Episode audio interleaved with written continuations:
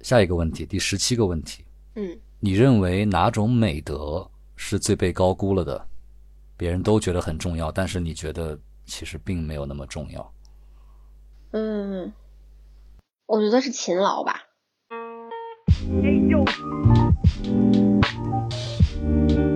你好，欢迎收听 Marcus 旗下的播客节目《请回答普鲁斯特》，我是李马克。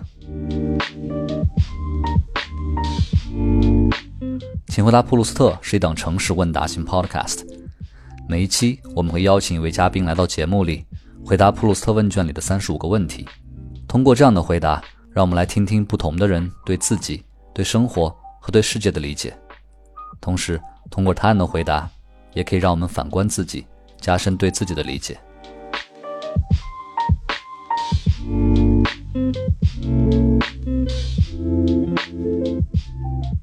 那么这一期我们邀请到的回答者是王芝。王芝此前是一名创业者，现在在一家互联网公司担任市场商务合作负责人。这一期就和我一起来听一下王芝的普鲁斯特问卷答案。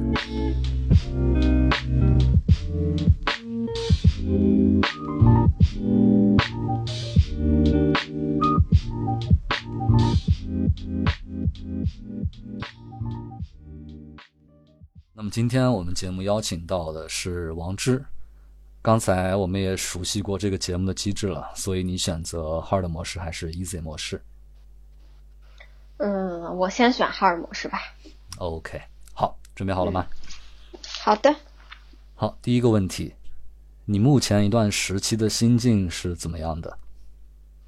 嗯，呃，我我半年前处于一种非常紧张的状态，然后嗯这半年努力的，就从一月份到现在吧，希望自己努力的处于一种，呃，在森林里，然后我坐在独木舟上，嗯哼，在飘在水面上，享受享受空气、阳光和水的，呃，这种感觉。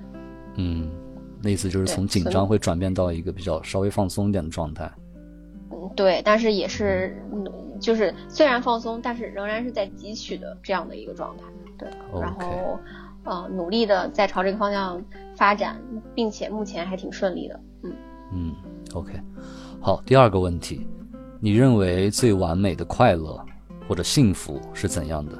对于你，对于你来说，呃，我觉得可能是说我有一个很很想要做的事情，很清晰的目标，嗯然后我非常努力的达到了很好的结果，嗯我会因为这个成就而感觉到非常快乐。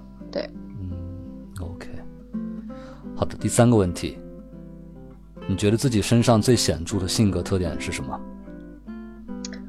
呃，我我我我我其实不是特别确定的知道性格特点到底在描述什么，但是我认为这个这个问题我应激性的回答可能是说我会特别希望能够呃帮助到身边的人啊、然后我也会非常希望能够给身边的人带来能量，所以可能我的很明显的性格就是像那个色彩心理学那种，就是偏橙色和红色的，就是小太阳。嗯嗯，OK 对。好，第四个问题，那有没有比较你讨厌的性格中讨厌的部分？非常嫌弃的部分。我我觉得我过去是有的，嗯。我过去可能会对一些就是怎么说呢，就是我会对有一些人没有办法 say no，然后我我会觉得没有办法 say no 的自己很奇怪，然后逐渐的我现在就是这种情况越来越少发生了，我现在已经可以非常 OK 的来来 handle 这种这种这种局面，所以我觉得就就还好，对。好，下一个问题，第五个问题，你最讨厌自己外表的哪个部分？有没有？有吧？蝴蝶就是手臂上的赘肉，啊、就这么明确吗？对。好，OK，下一个问题，第六个问题，别人身上有没有什么特点你会比较讨厌？嗯，就讨厌特别傲慢的人吧，嗯，就是不可一世、傲慢，就很像那个《傲慢与偏见》里面男主角在还没有被女主角呃彻底认识的情况下，对于男主角的那个印象，我特别讨厌身边的人身上有这个特质吧。嗯嗯，好的，明白。好，第七个问题可能比较广泛一点，你最厌恶什么？嗯，可以很具象，也可以很抽象。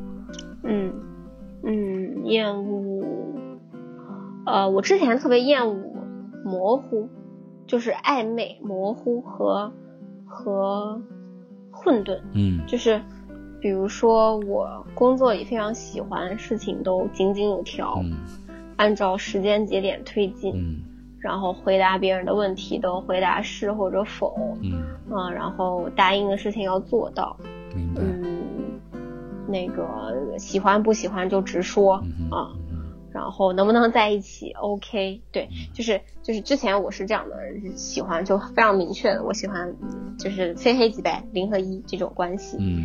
啊，但是我逐渐的现在开始就对这些也 OK，嗯。因为我觉得对每个人来讲可能都是难的吧，就是生活不是选择题，嗯不是非黑即白的选择题，而很多时候都是填空和问答题。嗯。嗯，然后我在答这道题的时候能写上几个字，反映我一些想法，可能对我来说就是困难的了。你不要过高的奢求每个人都能直接回答是或者否，这个是对人过高的要求。嗯，OK，那意思就是原来比较厌恶这种，现在可能会会缓和一点，对吧？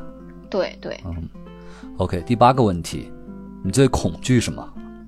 嗯，哇哦，我我觉得这个事情是没有变的。嗯，我当初做职业选择之前，就有一天跟我爸妈聊天，聊到痛哭流涕。我跟他们说，我特别怕我，呃，死了的时候，我对这个世界没有任何的改变，哦没有人记得住我，没有人认为我有有任何的影响、帮助，嗯呃，我存在过，然后记住我。对，现在还是这样，但是我现在也对这个事情也缓和了很多，因为我我我我现在的感受其实就是，我活到至今为止，我已经对一些事情做出了改变，然后在一些人的心里留下了深刻的印象，并且帮助了一些人，自己也有一些作品得到了很深刻的快乐，对，所以就没有那么恐惧了。嗯 OK，明白。好，第九个问题，在现在世界上活着的人当中，有没有谁你会比较仰慕或者欣赏？嗯，呃，这个问题其实我在去年和前年的答案是不一样的。那个时候我们没有偶像，嗯然后我会觉得自己很很奇怪，就是为什么你都没有偶像 idol 欣赏，强烈的欣赏，强烈的，嗯，然后我一直没有，直到直到去年，其实直到那个二零一九年的冬天，嗯我开始有了一个很明确的仰慕的对象，是白伦罗伊。，OK，，对，就是他，他那那个时候他的那个纪录片《中曲》在中国上映。我之前模模糊糊的记得这个人，知道这个人是作曲的，嗯然后很厉害。我嗯我我那天看了他的纪录片，就觉得我被戳中了，我被击中了，我被他俘获了、那种感觉。对，他在他在艺术方面的造诣，然后他的心怀天下的伟岸，然后还有他呃儒雅的外表和待人接物的方式，让我觉得是完美的。然后我后来就疯狂的听他的作品，看他的自传。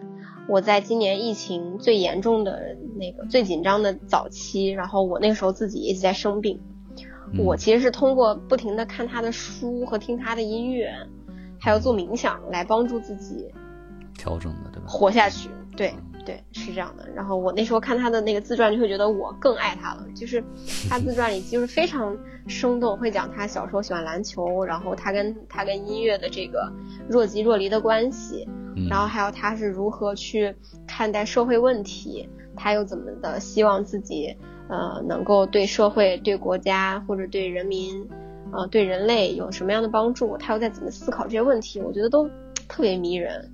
嗯然后我也因为他那个纪录片里就是有一句话嘛，就是说，呃，你你以为你这辈子还能看多少次月亮？其实只有几次了，最多不到二十次。原话可能可能类似是这样讲的吧，就是这个确实确实是看的我当时在现场的时候就痛哭流涕，我就差哇的一声哭出来了。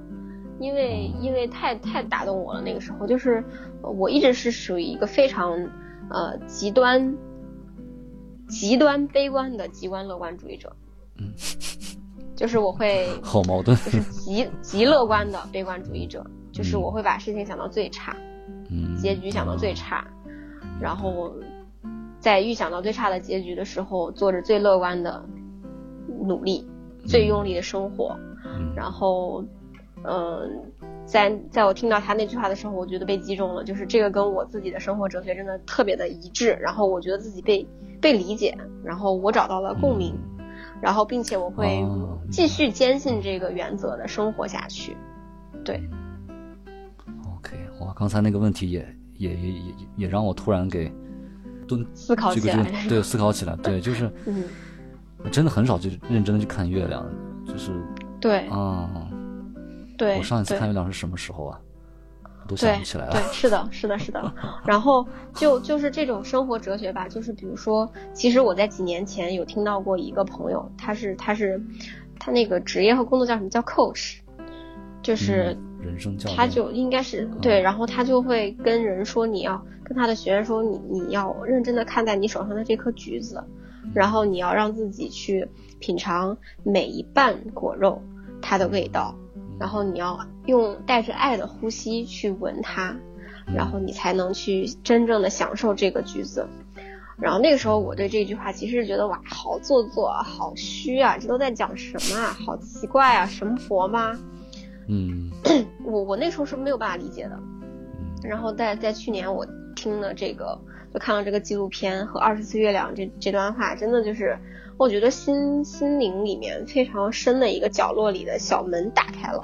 嗯嗯，然后我在在在这之后就是就是经历了疫情嘛，然后我我发烧低烧了一个月，嗯，然后一直没好，然后嗯自己非常封闭的生活，自己一个人非常封闭的生活，嗯然后那段时间还要每天就鼓励自己吃水果、吃蔬菜、喝热水、锻炼身体，就一遍一遍的鼓励自己的时候，就觉得好像是在嗯、呃经历一种感觉，就是当天看了这个纪录片的我。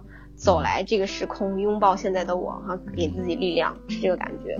嗯然后在那天之后呢，我我就开始，呃，就是就是就从从也不是某一天具体的一天的，也没有具体某一天的节点吧，反正就是在那个时间里，我就开始非常认真的享受食物。然后我那段时间就经常会发朋友圈说，哎，我吃了一盒蓝莓，然后我发现每一颗蓝莓的味道真的是不一样的，口感、嗯嗯。甜度、韧性、密度都不一样，包括皮肤，就是蓝莓皮肤的那个光滑程度也不一样。嗯。然后我吃一盒龙眼，每一颗龙眼也不一样，嗯。呃，一个整个橘子的每一瓣果肉也是不一样的，就是它的那个紧致程度和多汁程度都是不一样的。在在那个时段，就是那段跟跟生病、跟疾病抗争，并且特别努力的生活，就是比之前的努力的尺度还要还要那个有张力的这种情况下，然后我真的就觉得非常感谢坂本龙一，然后我真的就是我对他的仰慕，在那段时间给了我很多的能量。，OK，明白，嗯，嗯，哦，这段话我要重新，可能要再听好几遍，消化一下。OK，下一个问题，第十个问题，嗯谁或者什么东西会是你一生的挚爱？你会一直爱下去的？嗯嗯，我我我觉得现在我还没有找到这个人吧。嗯然后这个什么，我大概觉得会是和设计相关的事情。嗯，和设计相关的事情。OK，，对，嗯就是画画做设计。嗯，OK，明白。嗯好，下一个问题，第十一个问题，何时何地的你是最幸福的？就是人生到目前为止，或者将来你预想嗯何时何地，你会觉得自己是非常幸福的一种状态。嗯，我觉得这是一个自己的阅历和经验不断被覆盖的、被兼容的过程。嗯啊、我觉得可能，我希望我未来是一直是属于一个没有最幸福，只有更幸福的 阶段。然后现在回头看，我认为幸福的瞬间可能有几个吧，就是二零一九年的四五月份，我去东南亚一个国家过泼水节，哼，啊，然后在在那段时间，我觉得特别幸福。呃，其中一个最最让我幸福的瞬间是，呃，那个时候是我我们朋友们几个人吧，开着一辆皮卡，然后我在那个车斗里面，然后就是戴着草帽，穿着吊带，然后在大街上，就是我们就站在那个车斗里面，相当于在大街上逛游街，你可以这么理解。然后我就。呃，我就会直接挥手跟当地人打招呼，嗯，say hi，然后说一起玩儿，嗯，然后他们就会把水往我们身上泼，然后没有国家和地域的差别，人们就就是互相泼水，嗯，打招呼，say bye，然后。互相的去，比如说他们会用一种白色的像洗衣粉那样的涂料涂在你的脸上，意思是给你祝福，嗯，然后我们自己也会在车上囤一些水再回泼给路人。就在那天，我就特别幸福，就是我我我非常享受这种，呃，人和人全部都混沌的在一起，大家都共享快乐。呃，虽然我不太听得懂大家说话，大家也不太听得懂你说话，人们也不是那么的互相认识，但是这个快乐非常非常非常的。能够兼容所有人的情绪，嗯，对。但那天我甚至有一点脑嗨，就觉得说哇，世界大同，有一点这种感觉，嗯。然后那那时候我也跟我非常好的朋友在一起嘛，就是那种快乐、安全感和幸福感是一个小的巅峰的状态，对。然后我甚至现在就开始思考，说我甚至很想每一年都跟我的好朋友们去那边过泼水节。我觉得这个泼水节给我的快乐比国内过年要更强烈一些。嗯，理解。它成为一种自由、温暖、精神活动了。对对对对对对对对，自由、温暖，然后快乐。嗯。嗯，明白。OK，好，下一个问题，第十二个问题，如果可以的话，你最想拥有哪种天赋或者超能力？嗯。嗯，我觉得还是还是设计和美学的理解吧，而且我觉得我是有这种天赋的。如果可以的话，我希望，嗯，再给我多加一些，再加强一点吧？把贝多芬摁在我头上，把达芬奇摁在我的脑袋里。OK，好，下一个问题，第十三个问题，你最喜欢男性身上的什么特质？就是男性做一个整体来看待的话。有没有什么特质会让你比较喜欢、欣赏？嗯，好像没有特别明确的，就认真就就是特别有魅力的事情。我觉得就是每一件事情都很认真。嗯，对，嗯，我觉得女性也一样。OK，那下一个问题就是女性，女性作为一个整体来看待的话。还有什么特质会比较吸引？对，我就觉得人人吧，人和那个动物的区别，其实就在于我能不能控制住自己，然后有自我的意识，同时去让，呃，在有自我意识的情况下，想要交付和实现的东西，达到一个可控范围内的最高品质，其实就是认真。对我觉得是每一个人如果认真，就特别有魅力。就可能就是是一种，我觉得是一种，对于智性恋来讲，心理的一个，对一个 OK 价值观，嗯。嗯，好的，好，第十五个问题，你最看重朋友身上的什么特点，或者说这个人身上有哪些特点会让你非常想和他交朋友？交朋友，成为朋友，对，嗯，哎呀，我的这个问题，对我我觉得就是跟上面的特别像。就比如说，我其实特别看重就是朋友在某一些方面特别优秀，或者是高于我。那么他其实，在某一方面特别优秀，其实也是因为他认真造成的。就比如说，可能我们不是完全相同的行业，就比如他就是做金融或者做做房地产等等吧。嗯，就跟我八竿打不着，但是他特别认真的把他这个职业做得很好。然后，对我就觉得这个人挺棒的。嗯。OK，明白。好，下一个问题，第十六个问题，对于你来说，什么是最奢侈的？或者说，你做过的最奢侈的事情是什么？它也可以是很具象的，也可以是很抽象的一个活动。嗯嗯，我觉得我是一个特别，呃，就我我其实是理性和感性都都具备的人。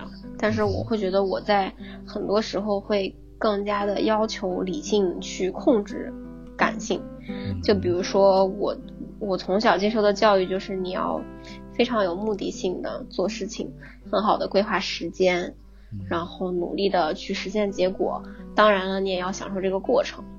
那比如说，对于我来讲，就是我一直其实属于一个相对紧绷的状态，就是希望事情都朝着好的方向，然后取得好的结果。对，那么对我来说，其实是有一次有一个朋友跟我说说说说你能不能去在某一段时间里不去想你的目标，你的人生要有意义，你要让这段过程有它的价值。你就让自己飘在水面上，或者怎样的去虚度一段时光，去好好浪费一段时间，啊，或者去浪费一段感情和一个人相爱，你能不能这样尝试的去过一段时间呢？那那那个朋友跟我讲完这段话，我觉得也是击中我的，因为我我之前确实没有能够设想过这样的生活，然后我后来就开始有一些。很奢侈的选择，比如说我正是因为这句话，我那个时候那个硕士退学，选择创业。嗯。然后，对创业那个时候对我来说是很奢侈的。嗯。然后后来，比如说我可能会在非常紧张的时间里，就要求自己说好放下，先放下这些，去好好的休个假，在休假的这段时间里，不要去想工作的事情，然后不要去。啊，强迫自己要回信息，要让这段时间有有有有结果，嗯，然后比如说我在这种心情下，其实是过去休了好几个特别好的假期，对这几个假期对我来说其实挺奢侈的，就倒不是说他花了多少钱，而是说他在那个我的心心智上是一种，呃，努力让自己达到尽可能自由的状态，然后让那段时间就成为。好好的被浪费的时间，就比如说漫无目的的行走，嗯，然后不加思索的朝一个方向去探索，就就大街上瞎逛溜达，嗯，然后可能也不说什么话，不听什么声那个歌曲，不看什么书，就是让感官飘在飘在那个空中，悬浮的飘在那个空中去体会吧。然后这个体会我也不要求它有什么意义。对，这个就很奢侈，嗯，就这种状态是比较奢侈，对于你来说。对对对，因为因为我真的属于一直属于跟我跟我跟我妈的关系导致的，因为我妈是一个特别处女座的人，要求目标、结果、过程好好的规划，我其实受她影响特别大，所以就哪怕是小时候我我爸爸妈妈带我出去玩，或者我自己出去玩，嗯，印象最深刻的就是他们说你要写一个。啊，攻略反馈、心得啊，思索、思考，对，然后就，然后他就会带给我，就不能放松的玩一玩吗？对对对对对，如果我不写，我就会因为我不写有负罪感；如果我写，我就会因为这个包袱而累。对，所以其实是，呃，就是人生什么时候能处于一种，呃，阶段性的漫无目的的闲逛，我觉得它就是一种对我来说就是最大的奢侈。对，嗯，OK，嗯，好，下一个问题，第十七个问题，你认为哪种美德是最被高估了的？别人都觉得很重要，但是你觉得其实并没有那么重要？我觉得是勤劳吧。啊，OK，嗯，比如说，嗯，对，这个其实也是这几年的思考吧，就是我我在去年。我在一八年的时候读了一个，呃，读了一个课程，参加一个课程，嗯嗯，呃，就是斯坦福在北大的 mini MBA 的课程，然后，呃，那段时间对我来说也蛮奢侈的，就是是一个我自己其实不去想，不去非常明确的去想这段时间到底能够带给我的可感知的结果是什么，但是我就觉得挺好的，享受这段时间，在那段时间里去思考说，就是，呃，努力，就是勤劳。和方向这两件事情到底应该怎么结合？就是，呃，就就就有了一个结论吧，就是真的是说你勤劳的朝一个错误的方向前进，其实是最最损失惨重的战战争。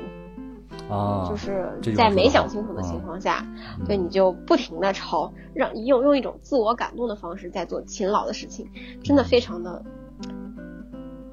令人觉得是自我感动。对，就是我我我我我我我在那个时间之后，就是对这个感受还挺深刻的，就是觉得，啊、当然不是说，呃，要完美主义到说我不想清楚，我就不去执行和实验，嗯。对，但是绝对不能做只勤劳，但是方向很可能是错的这种自我感动的事情。嗯，对。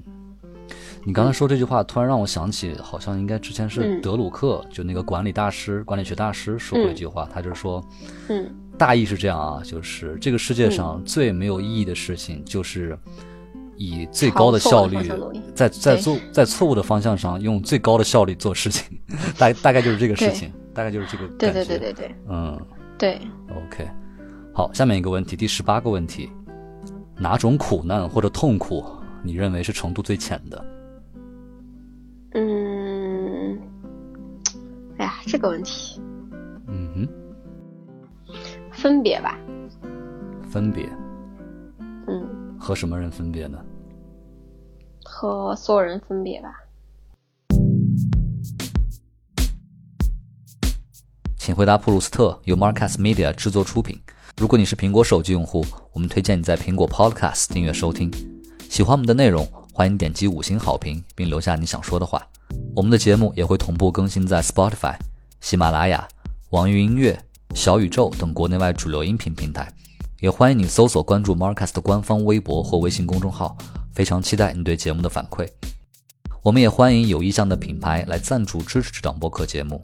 合作联系可发送邮件至 hello at marcastmedia.com。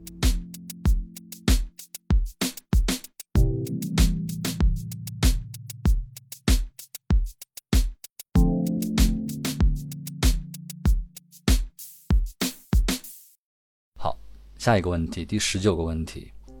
嗯，历史上有没有哪些人物你比较嗯认同？他们的思想也好，他们的一些所作所为也好。嗯，嗯、武则天。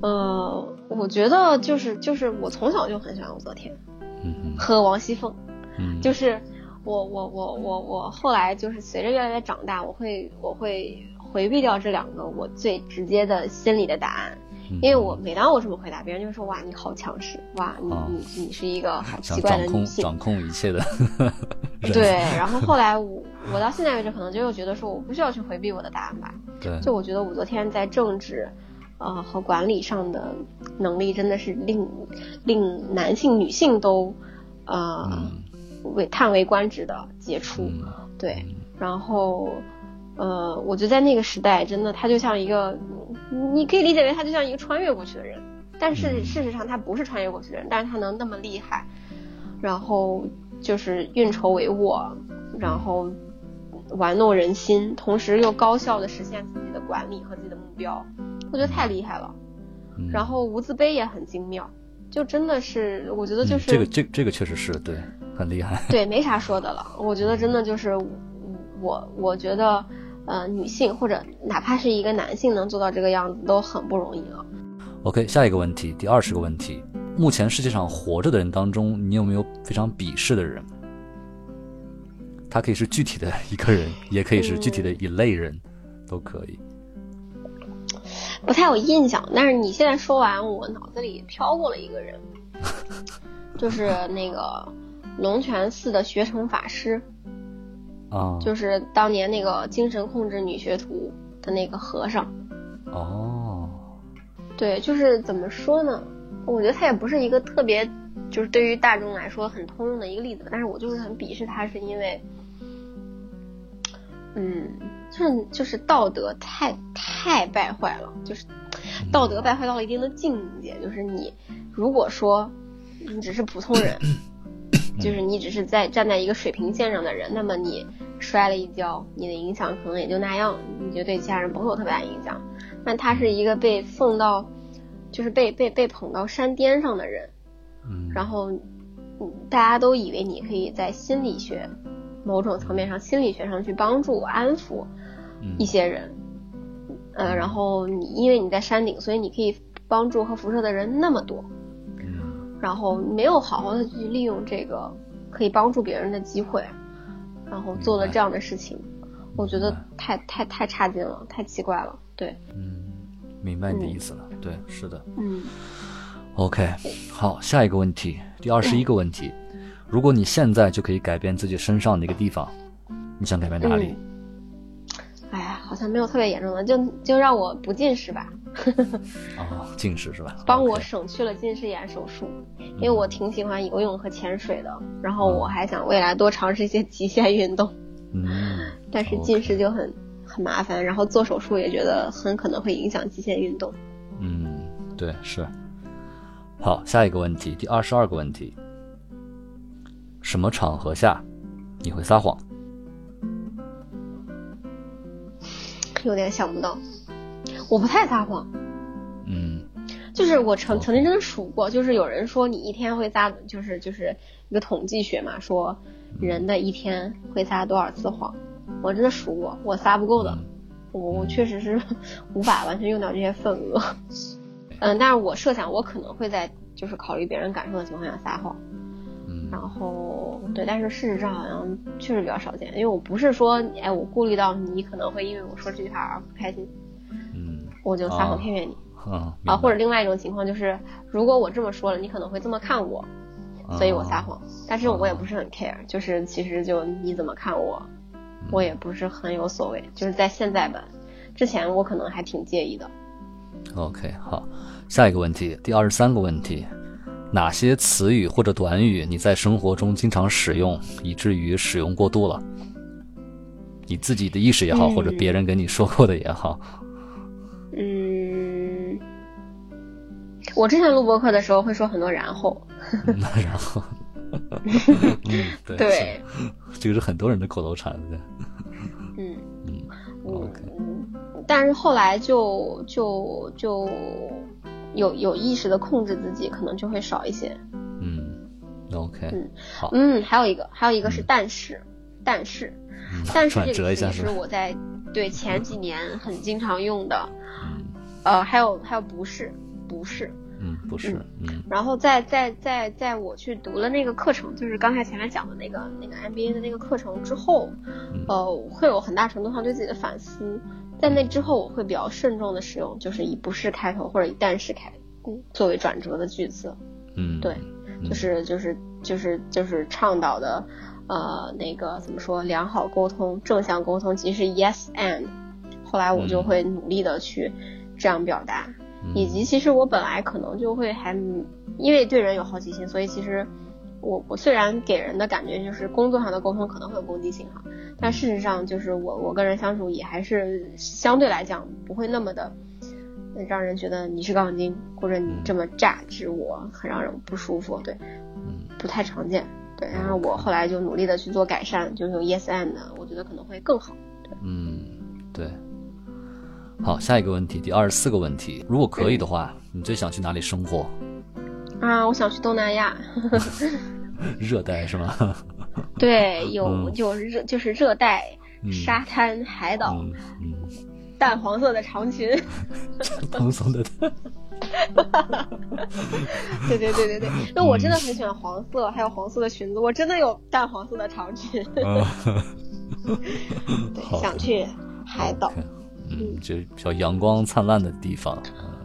对，嗯 OK，第下一个问题啊，第二十五个问题，有哪些名字你很喜欢？人名也好，地名也好，什么产品名、品名、品牌名？我还挺喜欢茶派这个字的，我就是就是随机出现的啊，脑子里。茶派，对，这是一款饮料的名字，嗯，我还挺喜欢的。哦哦，对对对对对，哦，我一下没反应嗯过来，对对对我还喝我还喝过，对对对对对，嗯 然后，OK，类似吧，就是就是打破次元壁的那种。OK，好，下一个问题，你最喜欢的职业是什么？嗯，演员，嗯嗯，，OK，为什么会是演员呢？因为演员可以体验很多很多很多很多人的人生嘛，就是不同的人生，啊、不同的职业啊，和对不同的情绪，喜怒哀乐。对，他们感觉可以活活好几辈子的感觉，是吧？对对对，嗯。OK，下一个问题，第二十七个问题，你最喜欢的作家有哪些？嗯，我小时候看文学比较多，现在都不怎么看文学，现在看都特别什么建筑、建筑艺术设计，对，就其实都是讲事实的事情。嗯，然后特想到作家的话，就是可能是汪曾祺，就是汪曾祺，嗯，就是小学的时候的那个他写的那个《高邮的鸭蛋》，嗯，就这是一个把把烟火气和美好图景。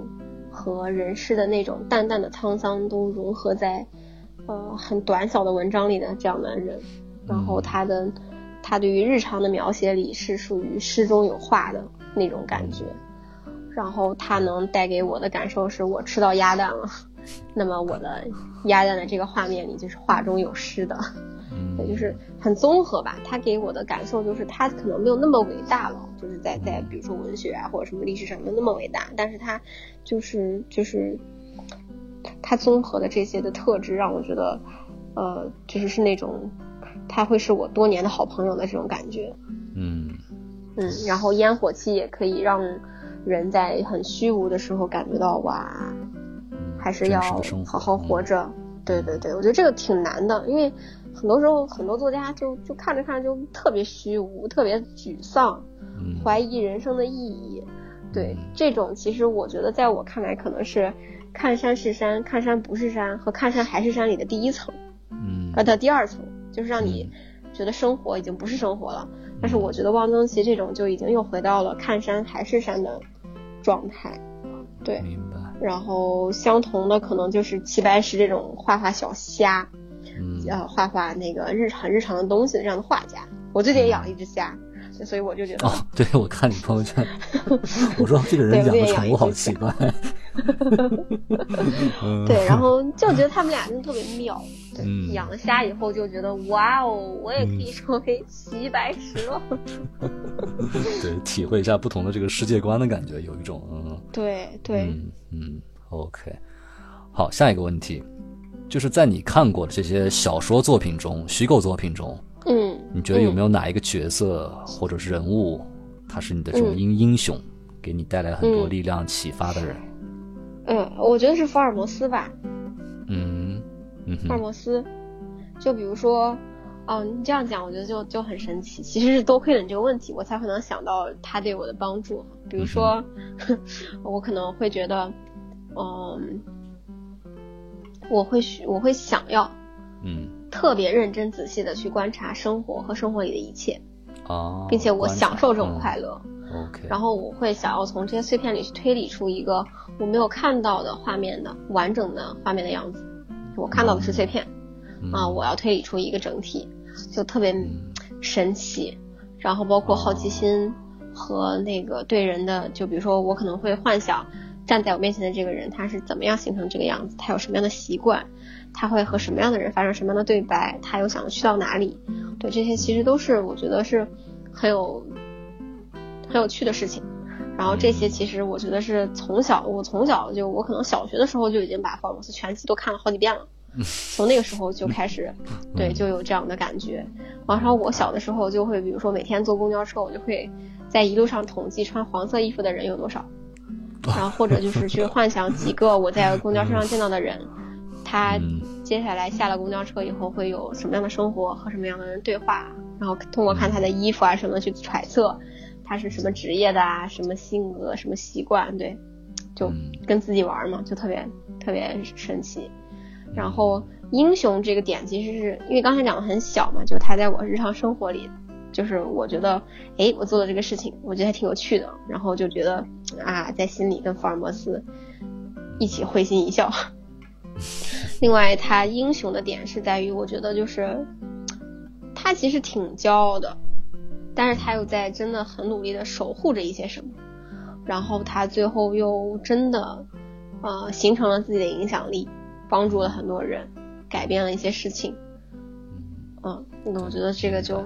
特别好，对，特别想，特别像是我希望我的人生在落幕的时候的样子。嗯，OK，那下一个问题是，现实生活中呢，有没有哪个人，嗯是对你来说是英雄般的存在，给你带来过巨大的启发也好，这种动力也好，支持也好，嗯，嗯，有吗？感觉没有启发的话就是坂本龙一啦。嗯，对对，嗯刚才、刚才那个问题的答案。OK，对，好，那就嗯到下一个问题，第三十个问题，你觉得自己最珍贵的财产是什么？我觉得就是我自己吧，嗯，就是我自己。对嗯，就是你自己这个人。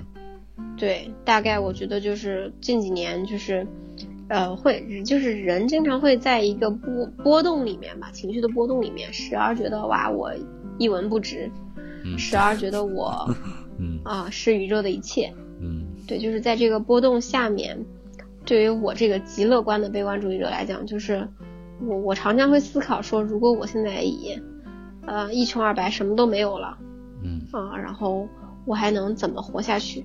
嗯然后时而就会觉得说我好像没有办法活下去，但是在下一秒就会觉得说，我依靠着我自己，我在特别破败的小城市门口，嗯，我嗯那个卖煎饼果子，嗯或者我就是帮别人那个，啊、怎么说，就是就是做最基础的，很看上去很累的工作，嗯我觉得我也可以做，我也做得好嗯，我也可以忍受，我也可以坚持，然后我就还是可以一点一点积累自己的财富。虽然这个财富在最悲惨的情况下可能就很少很少，很可怕，但是我对最极端的这种情况也是觉得我活得下去的。那么，呃，这个有勇气面对非常不好的局面的我自己，就是一个很珍贵的财富了。嗯其实就很像小时候看的那个童话，一个童话叫《快乐王子》。我我我不太记得我是不是把两个故事混在一起了啊？就是就是大概这个故事就是讲说，我一个王子，他说，呃，就他是一个非常慈悲的人，嗯他之前每天看到穷困潦倒的人、悲惨的事情，他都会发自内心的感慨：天呐，这个事情如果放在我身上，我一定无法度过，无法忍受，无法坚持。他每天都在发出这样的感慨，并且尽自己的能力去帮助那些他认为悲惨的人。嗯直到有一天，他自己真的就是就是非常的惨，嗯非常的非常的惨，就是爸爸破产了，然后家里的城堡被攻陷了，自己身无分文，还残废了，走走嗯流落在街头。当时他所悲悯过的一切的人所悲哀的事情，在他身上都发生了。这个时候他他仍然活下去了，他仍然就是还是心里有爱的。然后他就说啊，原来我过得去了。嗯对，然后这个故事其实就是这是很小的时候看的，嗯然后我后来就一直就就就是就是自己在非常非常丧的时候，觉得已经丧到谷底的时候，可能就会想到这句话，就是嗯，好像也没有什么过不去的。到真的面对的那天，我一定过得去的，这就是我对自己的呃信仰。嗯嗯，OK，哇，这个故事感觉嗯嗯，听完之后很有力量，嗯，很鸡汤，是不是？对，但是嗯你也不能否认鸡汤可能在嗯对嗯在某某个人的特殊时期，真的会对他产生一定嗯很大的支持力量。对对对对对嗯对，嗯嗯 OK，下一个问题，第三十一个问题，你认为你自己人生到目前为止最大的成就是什么？嗯，我觉得都还挺有成就感的。比如说创业这几年，我们积累的在圈内的影响力，然后还有我其实是切切实实积累了好几百个很棒的，在某方面有有有很长的积累的朋友，嗯然后大家应该也是发自内心的喜欢我的，然后我也可以给这些人和呃和我在北京认识的这些朋友带来一些帮助的吧，就是嗯。就是我是能对大家有帮助的，这些事情其实就让我觉得还挺有成就感的。对。OK，对，明白。好，第三十二个问题，如果你死了，可以转世成为一个人或者物，你想成为什么？你第一选择还是想做人吧，再再活一辈子。嗯。嗯，然后如果不能做人的话，想想做鱼，因为我真的好喜欢游泳和潜水，还有海底，对，OK，对海底非常非常好奇，但是是人的话，我就觉得我下去觉得好可怕。虽然说如果成为一个非常没有力量的鱼，分分钟被吃掉了，有可能也看不到什么风景，也挺惨的。对啊，嗯 嗯，OK。下面一个问题，第三十三个问题：人生到目前为止，有没有什么比较后悔或者遗憾的事情？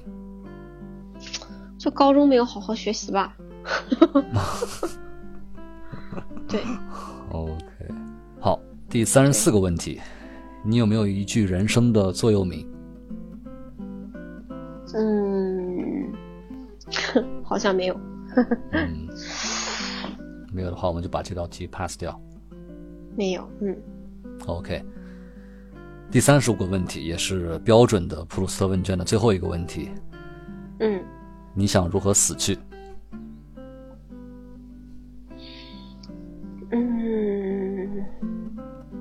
就这问题就很具体的话哈，你比如说我是如何咽气的，我我希望是安乐死，就是。就是就是没有什么痛苦的死去，对我特别希望，如果说我真的是很严重的病，真的治不了了，你就快点让我死掉好了，就不要再花很多钱，让我经受很多折磨，然后让家人在旁边痛哭流涕，这种时间就越短越好。对，然后然后那比如说这是一个什么阶段下我死掉，我会觉得很很理想的，那我大概觉得就是。是一个我其实已经能够带给很多人帮助和和影响，然后比如说我的葬礼会有很多发自内心的觉得喜欢我的，然后被我帮助到的人过来现场，那么他们在现场也不仅仅是为我哀悼吧，就如果说在现场他们又会觉得说又获得了一些力量、影响或者帮助，对啊，我就会更开心。OK，嗯，好的，那么现在王志同学就回答完了标准的普鲁斯特问卷的所有三十五个问题。那么在节目结束前，按照我们节目的惯例，还有一个随机问题。好呀。嗯，让我想一下。好。嗯，可不可以推荐呃一本你今年看过的比较好的书？然后再看一下，现在是四十八分。能不能再看一下你播放列表里最近播放的第八首歌？书的话，嗯嗯，就是今年印象特别深刻的，其实是赖声川的《创意学》。哦，对，我听说过那本书，没看过。嗯。对，它里面就讲赖声川的那个创意金字塔吧。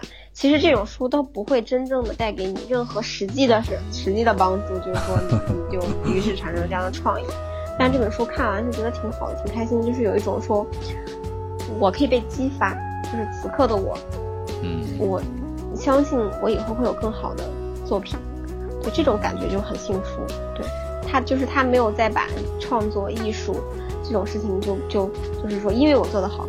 所以我要把这件事情放在神坛上，让你觉得遥不可及，让你觉得你离我还有十万八千里。他不是这样的一个姿态，就就让人觉得就是大师真的是谦卑的，然后大师也在努力的去